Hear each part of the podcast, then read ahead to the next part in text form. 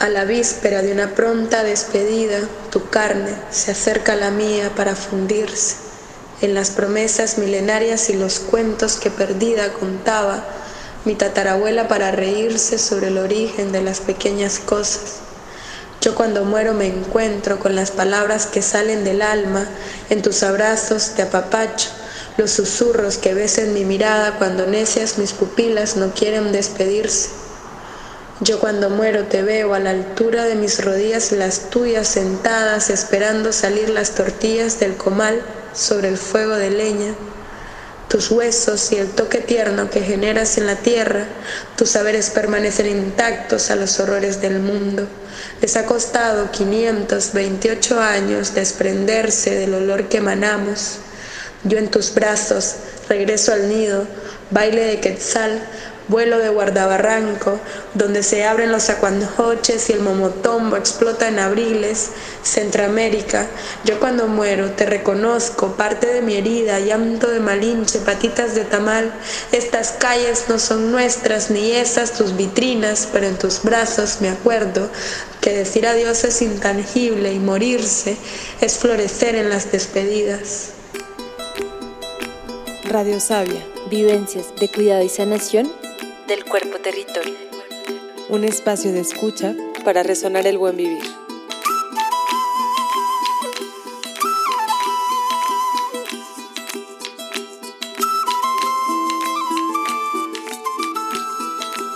En esta temporada 2 estaremos escuchando relatos y prácticas desde las voces de mujeres defensoras territoriales, sanadoras comunitarias y guardianas de conocimientos ancestrales. Testimonios de resistencia, cuidado colectivo y esperanza que lideran, aconsejan e inspiran un tejido social abundante y diverso. Yo soy Maitika Virama. Yo soy Daniela Fonten y juntas les estaremos guiando en esta travesía.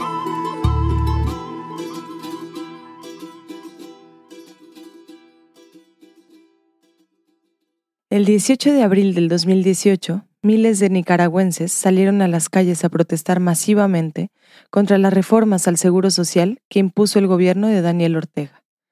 La violenta represión que recibieron por parte del Estado marcó la vida de cientos de miles de personas, que hasta el día de hoy están en situación de cárcel, exilio y duelo.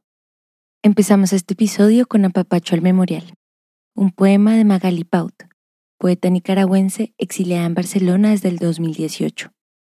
En este episodio hablamos con Clavel, quien nos cuenta sobre Sanar Nicaragua, una organización juvenil dedicada a hacer acompañamiento psicológico en medio del conflicto social que se vive en el país.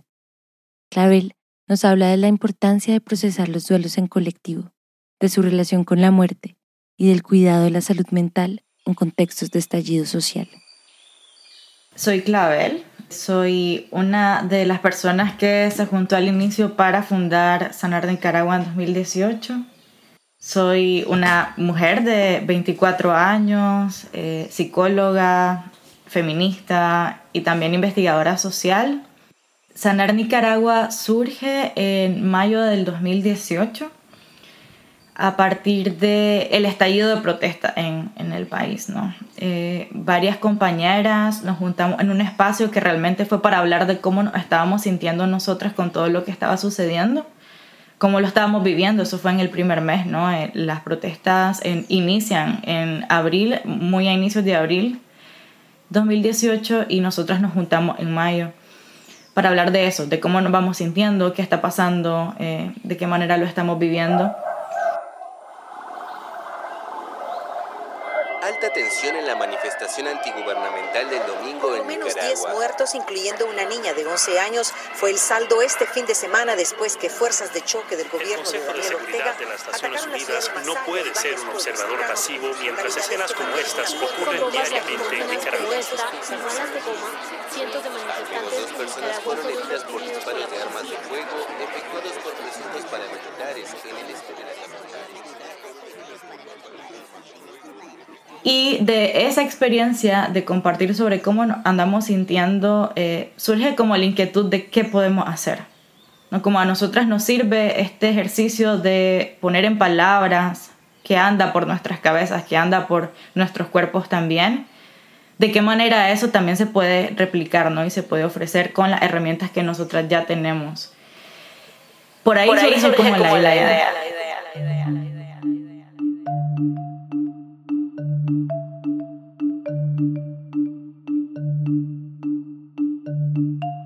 Entonces iniciamos así, iniciamos eh, yendo a las protestas, yendo a las marchas, yendo a los plantones y ofreciendo escucha dentro de esos espacios, como estando con la conciencia de que si en algún momento alguien eh, necesitara ayuda o la solicitara, nosotras íbamos a estar ahí para ofrecerla.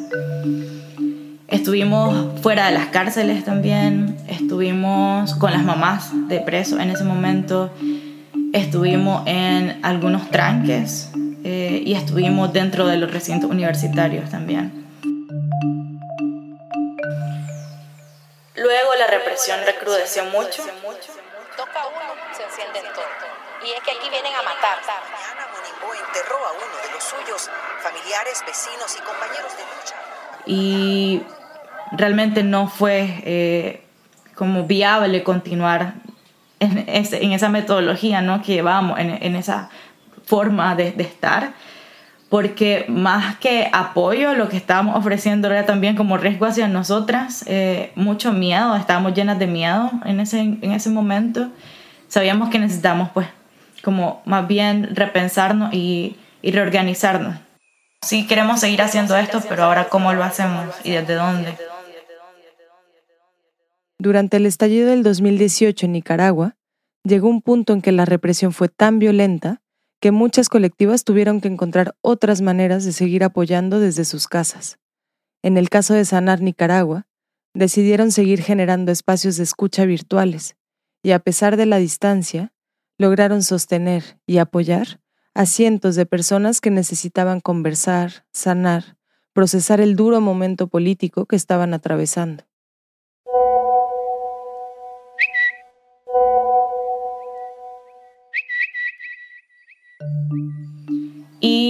Pues nada, todas somos jóvenes, todas tenemos redes sociales y la idea que se nos vino fue, bueno, la gente que no está en las calles y la que está también entra a su teléfono y pues usa Twitter y ahí comenta cómo se siente, ¿no? Y miramos el montón de tweets eh, con información sobre cómo se andaba sintiendo la gente, la frustración, la ansiedad y empezamos a ofrecer desde Twitter escucha.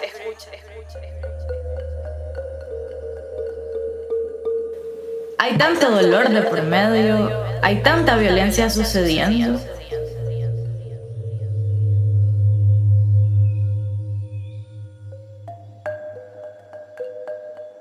Es más violento que la gente ni siquiera pueda hablar sobre cómo se siente, ¿no? Era desde ahí donde nacía como esa intención de escuchar, de, Sí, yo siento que me estoy ahogando, o sea, también partía de la propia experiencia de todas, ¿no? Como si sentimos nosotras que nos estamos ahogando, que esto nos sobrepasa. Y tenemos acá la oportunidad de hablarlo, de, de apoyarnos entre nosotras, de al menos quejarnos sobre lo que está pasando. No va a minimizar lo que está sucediendo afuera, no va a hacer que termine ni siquiera pero sí una forma como de brindar un espacio para que al menos ese dolor sea compartido.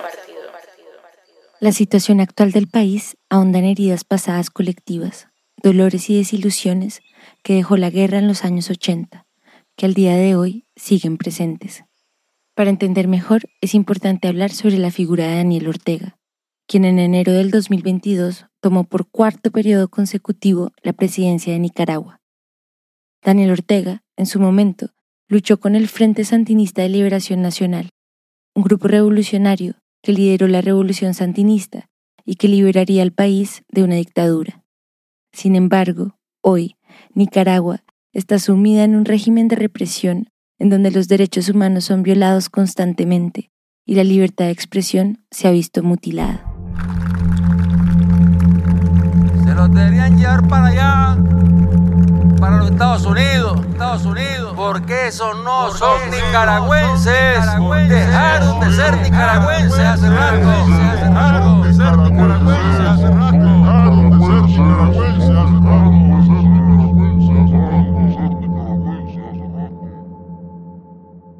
Y yo sí siento que le estamos haciendo frente a una cultura política bastante de, de silencio y de, sí, de borradura sobre cómo nos sentíamos, ¿no? Yo siento que traemos como toda esta herencia de la guerra en Nicaragua, que fueron hace poco también, se sienten como que fueron ayer para muchas personas, al menos para la generación anterior a la nuestra, que logró vivirla. Eh, y son un montón de duelos que, que, están haciéndose presentes hoy, ¿no? Y que no pudieron hablar en otro momento y hoy la están hablando. Y creo que por ahí desde nosotras, pues cuando nos juntamos, decíamos como, ¿por qué no? No tenemos que esperar 30 años, 40 años más para hablar sobre esto que está pasando. O sea, hablemoslo hoy, en el momento en que está sucediendo, cómo nos duele, dónde nos duele, qué queremos hacer con ese dolor también. Para nosotras sí es una práctica de justicia social esto que hacemos, o sea, todos los días, pero siento que es como muy transformador, no solo en el sentido de hacia afuera, sino que nosotras nos hemos puesto el compromiso cansado, porque sí es muy cansado de practicar todo esto dentro de las relaciones en la colectiva también. Y eso nos ha llevado a un montón de cosas, a enfrentarnos al dolor, a enfrentarnos al conflicto, a enfrentarnos a las situaciones incómodas que no nos queremos enfrentar, pero sí por esa apuesta de que realmente las relaciones tienen la capacidad de crear justicia y de sanar. Creemos que, que podemos sanar, o sea, como y no sanar como obligación, pero más que el poder de ver como creemos que merecemos sanar, creemos que no merecemos cargarnos con estas cosas que no necesariamente elegimos también, porque si sentimos que está como esa deuda de la guerra, ¿no? Como ya no están alistadas las personas, como la guerra termina, pero ajá, ¿qué pasa con ellas? Como vuelven a sus casas, se reintegran a su vida y ya. no, como no hay procesos realmente para que puedan hablar de la gran violencia que experimentaron, del gran dolor de ver a sus compañeras y compañeros morir a la par también, como realmente no, y, un montón de silencio, porque es algo que experimentamos, no se sentía como que era prohibido hablar sobre eso, si no era de la parte en que todo estaba bien, todo había triunfado, vivimos en paz, ¿no?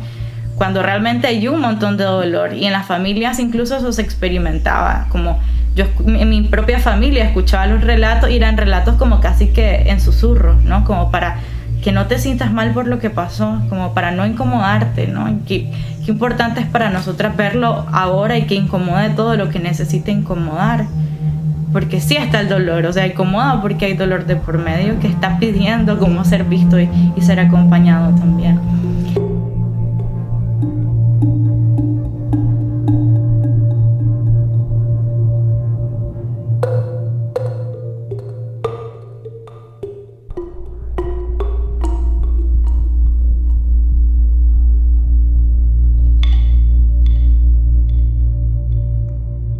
Nacimiento y la muerte son dos momentos de transición comunes a todos los seres vivos. Solemos celebrar el nacer y temer el morir. Es la muerte un tabú innombrable, un portal oscuro, un misterio colectivo. Es la muerte en su implacabilidad infinita, una gran maestra para los que estamos vivos. Yo sí creo que la muerte es algo que todas las personas vamos a atravesar. O sea, la muerte está todos los días, está ahí y yo creo que incluso la pandemia vino a decirnos está ahí más de lo que nos atrevemos a mirarla. Y sí siento que, que verla importa en el sentido de que nos permite reorganizarnos a partir de, de esa ausencia que en algún momento puede venir. Y a veces nos estamos organizando para la muerte, pero lo estamos haciendo en términos del capitalismo también. Ah, es que ya estoy pagando un seguro para cuando me muera, ¿no? Pero para el dolor nadie nos prepara para mí la muerte es dolor, pero la muerte es un montón de otras cosas, ¿no? Como a veces es ver a eso que perdimos de una forma diferente, tener el espacio para reconocerlo y honrarlo como no, no estaba ahí presente antes. El, el, duelo también es aprendizaje, es decir, la muerte es aprendizaje, aunque sea muy difícil que nos digan aprender de esto cuando estamos doliendo, ¿no? Pero ya hay un momento, llega un momento en que sí podemos tal vez recuperar eso. Y la muerte es injusticia también en muchos momentos. En medio de una guerra, los duelos son muchos y el espacio para expresar el dolor a veces no es suficiente. ¿Cómo procesar el dolor cuando se van sumando constantemente experiencias dolorosas? Yo siento que para nosotras realmente sanar fue partir de justo los duelos que estaban como saliendo a la luz. Eh, en el contexto en el que estábamos en 2018, pero, pero también fue como enfrentarnos a justo eso, a que no era un solo duelo, eran un montón de duelos juntándose, interactuando todo el tiempo y que eso hacía que la experiencia fuera incluso más dolorosa y más difícil de contener. Eh, y justo, bueno, no sé, eh, nos enfrentamos realmente a varias cosas en ese primer momento, ¿no? Porque sí estaba pasando lo de las muertes, es decir, estaba estaban las pérdidas eh, de familiares, de madres, que eran en ese momento quienes realmente salían a las calles para denunciar, eh, de sus hijos e hijas, eh, pero también habían otras cosas sucediendo, como despidos masivos de, trabajadores, de los hospitales, del Estado. Estaban sucediendo también como interrupciones de proyectos, ¿no? en ese momento expulsaron a un montón de estudiantes de las universidades públicas y no las dejaron, bueno, ni a ellas ni a ellos reintegrarse a sus carreras, es decir, incluso les borraron expedientes, entonces ya estaba otro duelo súper fuerte eh, que tenía que ver con el proyecto de vida.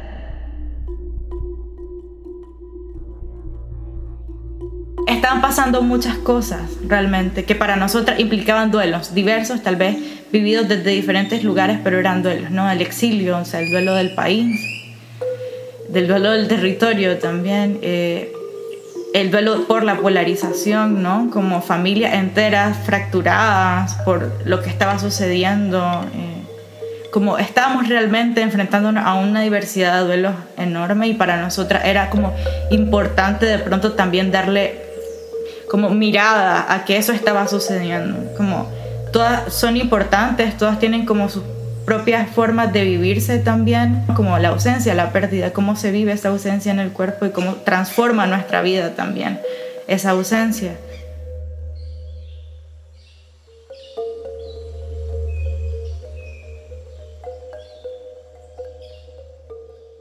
El doler abruma, asfixia, pierde.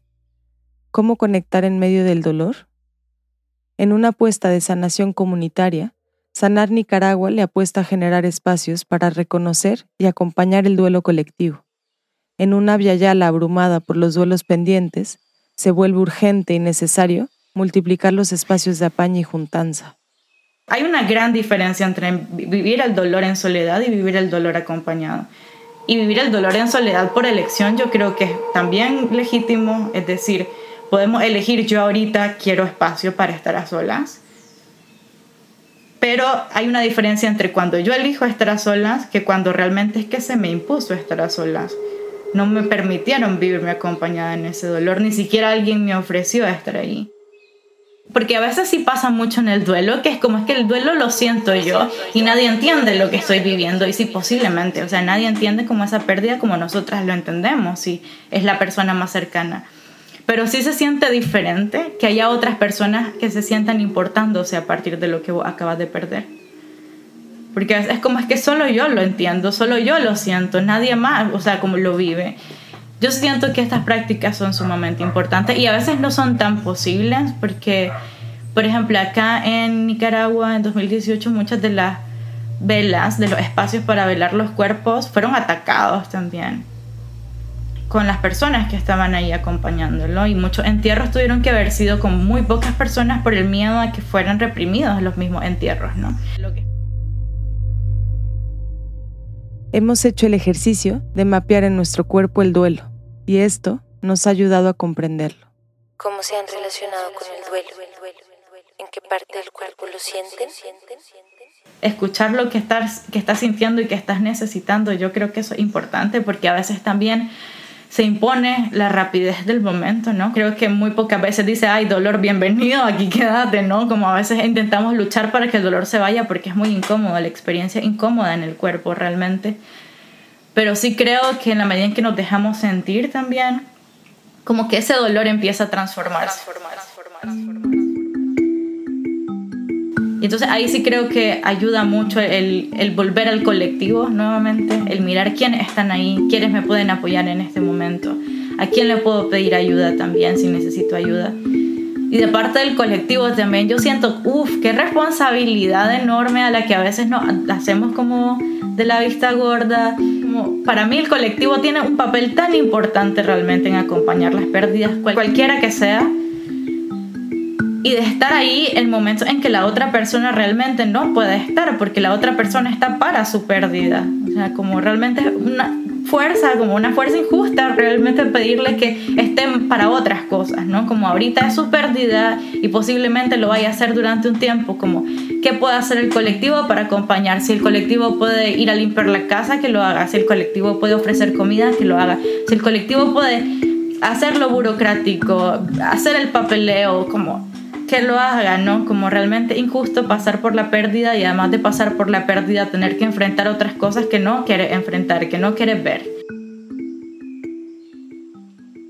Y, y, no se trata de negar la ausencia, se trata de ver cómo vamos viviendo a partir de esa ausencia también y cómo queremos que esa ausencia conviva hoy con, con nosotras, con nuestra cotidianidad y con nuestras relaciones, ¿no? Yo sí siento que hubo parte de la academia, ¿no? Y lo que nos decía, ajá, que duelo patológico, que si después de seis meses. No sé, yo realmente a estas alturas hasta cuestiono esos conceptos. Me, me doy el permiso de cuestionar esos conceptos porque veo gente llorando luego de treinta y pico de años, cuestiones que no pudieron llorar antes. Duelo patológico, no sé, posiblemente espacios que le permiten expresar su duelo y vivirlo. Yo creo que por ahí estamos luchando, ¿no? Como por crear esos espacios en que hoy, o sea, que no tengan que esperar tanto tiempo para realmente vivir el duelo y que sepan que está bien vivirlo hoy, mañana, cuando decidan hacerlo y cuando decidan acompañarlo también. Y si van a llorar a, su ser querido, el resto de la vida llorarlo está bien, porque eso significa que importó algo, ¿no? Yo sí siento que desde sanar hemos, como ahorita, como tratado de reconectar mucho con el afecto y lo que eso implica porque no se trata, o sea, sanar no se trata de no doler, sanar no se trata de que las personas que ya no están nos dejen de importar, se trata de que justo podamos ver ese dolor y convivir con él de otra forma, ¿no? De una forma que sea menos violenta, de una forma que sea menos invasiva para nosotras también. Es decir, que la vida se teja alrededor de todos, eh, todos esos afectos que justo nos constituyen como humanas y como humanos, ¿no? Clavel nos propone un ejercicio de respiración para volver a conectar con nuestro cuerpo y nuestra presencia en momentos difíciles. Algo que he aprendido hoy y, que yo hago, lo aplico en mí con constancia, porque yo sí siento como, ahorita hablando con ustedes, yo siento el duelo y eso me pasa con constancia, que es como ahí está, ahí está el dolor, ¿no? Cuando eso, cuando eso viene eh, a mí, a mi experiencia cotidiana, algo sucede y lo despierta, lo que intento es volver a mi respiración, pero con, con un sentido de autonomía, quedarme con mi respiración sin intentar cambiarla, identificar dónde está también, si está en mi pecho, si logra bajar hacia mi diafragma, hacia la parte de mi estómago, si se siente limitada, si se extiende, si es incómoda o si se siente libre también y simplemente quedarme ahí como con, con la conciencia de que la respiración de alguna forma me está sanando también. Aunque no la vea, aunque a veces parezca como algo que hago todos los días de forma inconsciente también, pero de una forma que a veces es muy mágica también. La respiración sí me está sanando, es decir, está limpiando mi organismo, está permitiendo que, que mis órganos funcionen correctamente. Está también reorganizando la forma en que mi cuerpo funciona. O sea, mis órganos están de alguna manera reconfigurando a partir del oxígeno y de la respiración que entra y sale. Y también la respiración consciente me permite de alguna forma transformar esa relación de opresión que siento con, con, el presente y con la vida, ¿no? Y, que, y la injusticia. Como yo sí siento que para mí respirar termina siendo como un acto de apropiarme de la justicia en mi vida, como hoy respiro y es mi decisión hacerlo.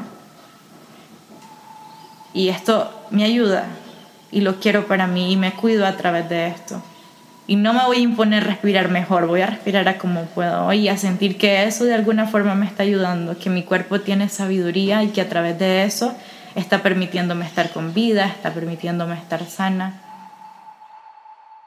Gracias, Clavel, por invitarnos a respirar, Esperamos esta práctica les acompañe en momentos de dureza y sea un buen recordatorio de volver al refugio del cuerpo. Honramos y reconocemos las capas de violencia que se acumulan en la memoria colectiva de Apiayala.